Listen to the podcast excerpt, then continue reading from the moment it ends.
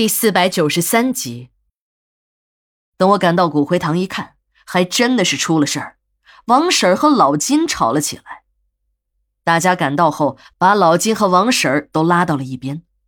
看得出来，王婶气得够呛，那手一个劲儿的哆嗦，嘴里还在一个劲儿的骂着老金。而老金呢，则站在一边，瞪着牛铃大的眼睛，盯着桌子上的一个骨灰盒发呆。我们一问，王婶才说。老金这小子还真的是精神有点问题，一大早就带了一个榔头到了骨灰堂，非要把这个骨灰盒给砸烂，那个样子就跟疯了似的。要不是当时老王也在场，这小子真的要闯大祸了。还说老金一定是精神病犯了，让大家快点把这个闹事的家伙送到精神病院去。大家一听，老金的做法也确实有点过分。即使是生前和这个人有再大的仇恨，人都已经化成灰了，还较什么劲儿啊？大家都把矛头对准了老金，你一言我一语的谴责起他来。这时的老金一脸的委屈：“哎呀，你们不知道，这个骨灰盒还是我寄存的呢，连这个人的火化费都是我出的。可是没想到啊，这是一头狼啊！”我现在就是要把这个杀人恶魔砸棺扬灰，让这种恶人永世不得超生。老金是越说越激动，最后竟然蹲在地上嚎啕大哭起来，一边哭还一边用手里的那个铁榔头狠命地捶打着水泥地面。人们七手八脚地把老金扶回了值班室。这个时候还没有到正式上班的时间，除了提前来到单位做准备的工作人员，还没有丧户家属来管理。老金喝了杯水，慢慢的从激动的情绪中恢复过来，对大家说：“你们不知道吧？我要砸的那个王八蛋，就是咱们市里有名的侯孝子。什么他妈的孝子，整个一个变态杀人狂！这个狗日的，把我们局里的同事都糊弄了，也怪我当年瞎了眼，还那么帮他。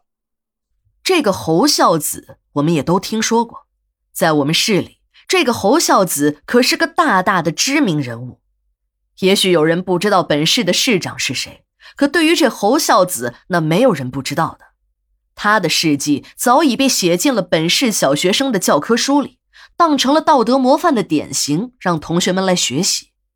但这只是一个外表，在整个事件中，侯孝子还扮演了另外的一个角色。正是有了这个角色，才有了恐怖的一系列事情。妙龄女郎离奇失踪案，恐怖的不死僵尸。人们进了值班室，都想听听这个金大炮会爆出什么样的猛料来。大家都知道，这个老金肚子里有货，经常把一些重大的谣言带给我们。相对于市局里发布的那些新闻，我们更愿意相信老金这个精神病的小道消息。所以。每次金大炮发布新闻，人们都是围得里三层外三层。当然，这次也不例外，人们都在伸长了脖子期待着。但有一人例外，那就是新来的王姨。王姨刚来殡仪馆，和周围的人还没有搞通关系，这个群体里的很多事儿，她都不是很感兴趣。正当大家在值班室里围观老金时，忙了一夜的王姨便没了地方休息。